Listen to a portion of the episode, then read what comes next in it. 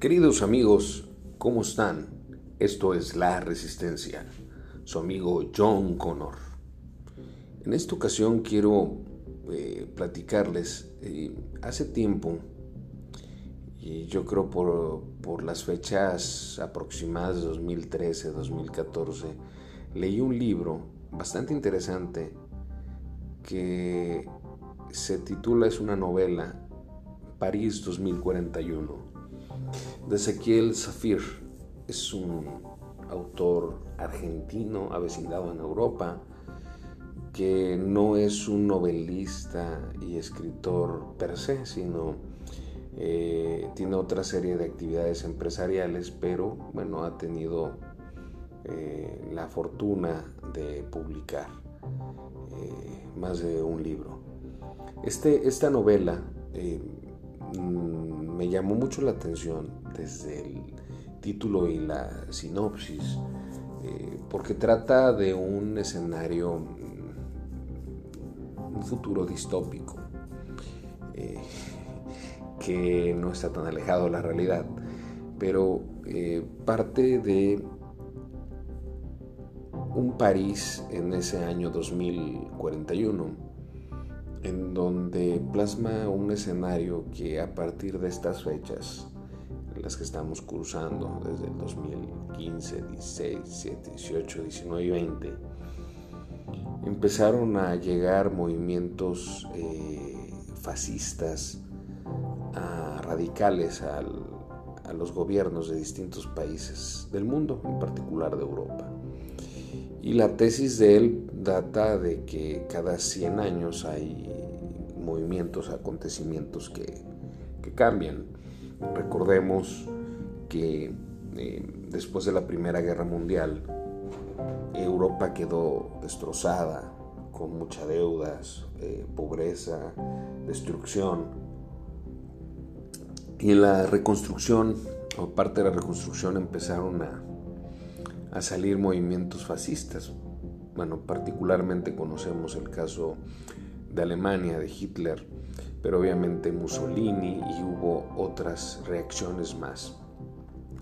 Este, eh, la misma Francia de Vichy, eh, evidentemente eh, el régimen de Franco en España, aunque es un eh, fenómeno diferente que, pues, este, eh, pero para de alguna manera generar este, este escenario del cual quiero partir en este podcast.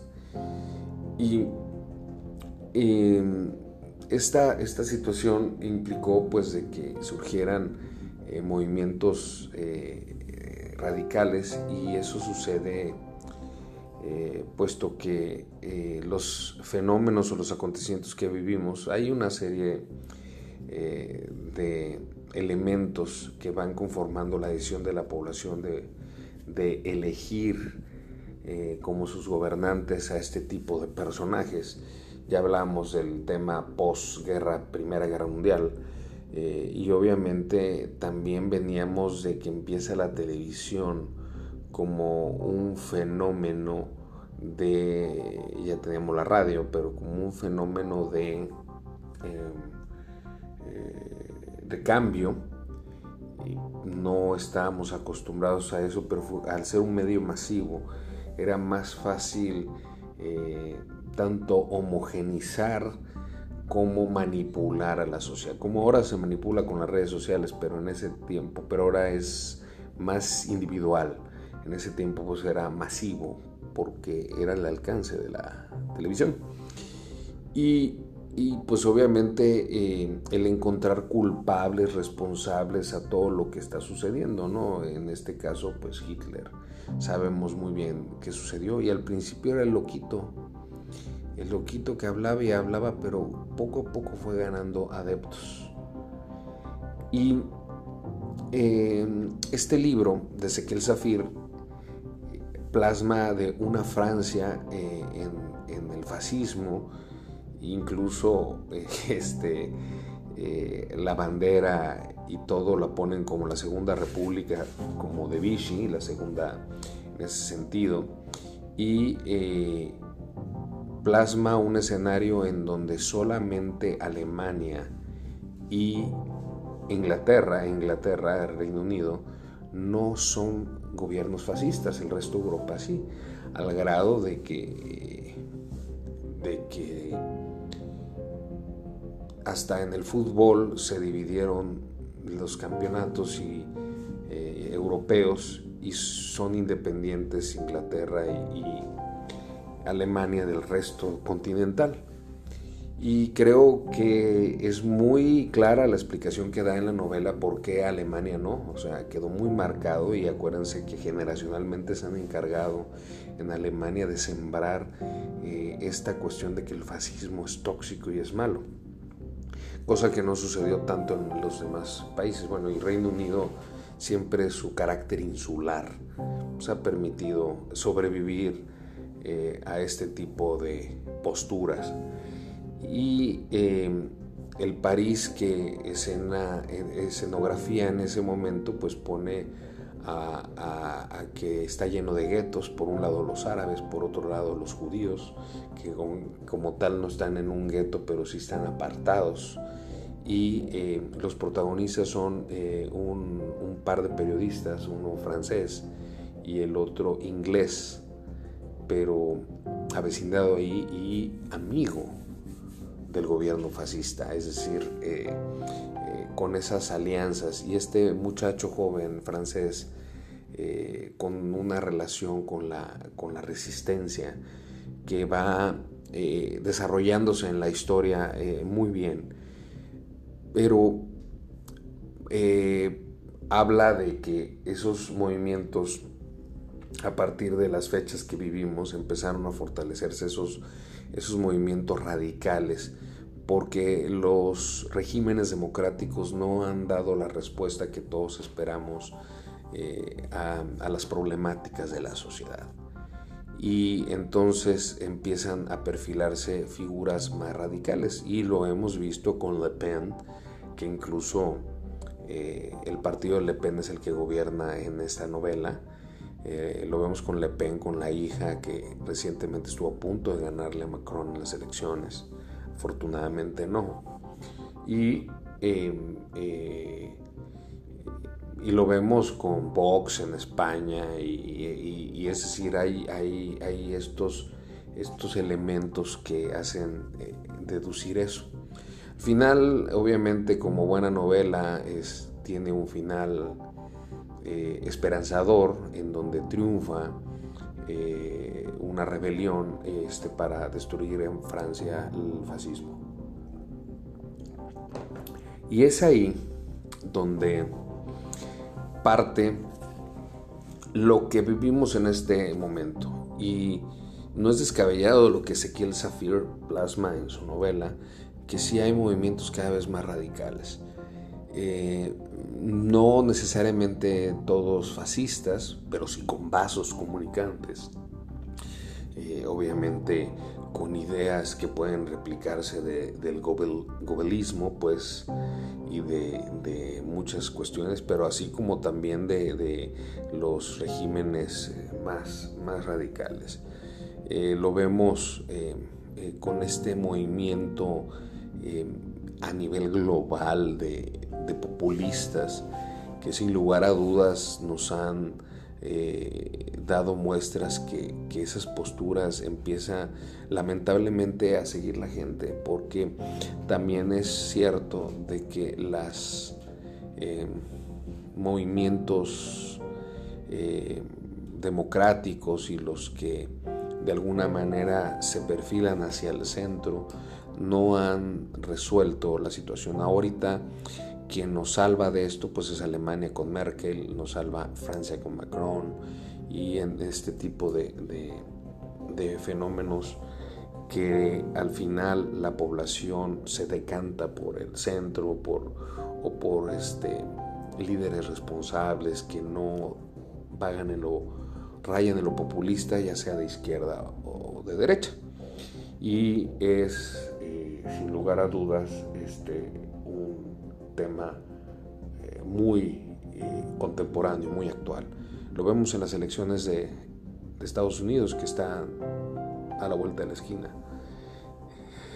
que se perdió el centro y los movimientos en el mundo, los, los, conflictos, es porque se pierden el centro. La guerra civil española eh, perdió el centro y había o comunistas o eh, anarquistas o obviamente los fascistas.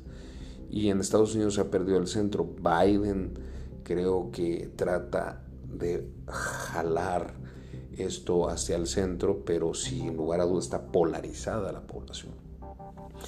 Y eso sucede en México y sucede en Brasil y sucede en Turquía y sucede en Rumanía y nos vamos así, no se diga, bueno, Venezuela. Y, son cuestiones porque, bueno, la opción que toman populista, eh, pues tiende a radicalizarse y toma posturas que a la postre son tóxicas y entonces empiezan a surgir otros movimientos. por ejemplo, el movimiento Frena, que a mí se me hace profundamente peligroso, porque es un populismo también de derecha, al contrario, pero eh, eso es lo que sucede cuando empieza a polarizarse demasiado la población y no hay puntos o no hay este, en el contexto, no hay en el escenario un eh, punto de, equilibrio, un punto medio, es peligroso. Y eso es lo que estoy viendo, que empiezan a suceder estas cosas. Lo vimos en Brasil. En Brasil el populismo de izquierda no resolvió las cosas porque en realidad no las resuelve. Seamos eh, correctos en el, en el tema, no hay ningún régimen populista que resuelva los problemas. Y eh, la sociedad voltea hacia el otro lado, hacia un populismo de derecha, porque eh, no le resuelve. Entonces las tendencias empiezan a radicalizarse y generan mucha inestabilidad y muchos conflictos. Hay quienes esperan que todavía de aquí a 2030, 2035, en todo el mundo siga habiendo una polarización en los temas políticos y por lo tanto una radicalización en las posturas, en la oferta electoral, cosa que me parece muy peligrosa, muy preocupante para los que ya tenemos hijos, porque este, este periodo medio estable con la caída de la Unión Soviética en el 89 90, la, la caída del muro de Berlín, nos permitió vivir un tiempo eh, el centro, ¿no? o sea, objetivo y de alguna manera una idea hacia dónde íbamos. Sin embargo, esa brújula se está perdiendo nuevamente y estamos eh, retomando posturas que nos van a llevar al conflicto, a la radicalización, a la inestabilidad, a la ingobernabilidad. Y situaciones esas deben preocuparnos. ¿Qué debemos estar pendientes? Pues estar pendientes en eso, eh, cuidarnos nosotros mismos, no radicalizar nuestras posturas, porque entonces estamos jugando. Si es cierto que, por ejemplo, tanto en Estados Unidos como en México, eh, la prioridad debe ser que eh, allá pierda Trump y aquí no haya este, no genere en las elecciones del año que entra mayoría López Obrador para evitar que se siga radicalizando esto. Entonces de alguna manera te pones en un punto contrario, radical a este, pero al final de esto, que es coyuntural, tu postura debe de voltear hasta, hasta el centro, al, equilibrio, para evitar este, más inestabilidad. Eh, esos tiempos nos han tocado vivir y tenemos que resistir eh, y tenemos que buscar de alguna manera cómo retomamos el equilibrio. Bien amigos, esto es todo por esta emisión. Les agradezco y recuerden, si escuchan esto, son parte de la resistencia. Soy John Connor.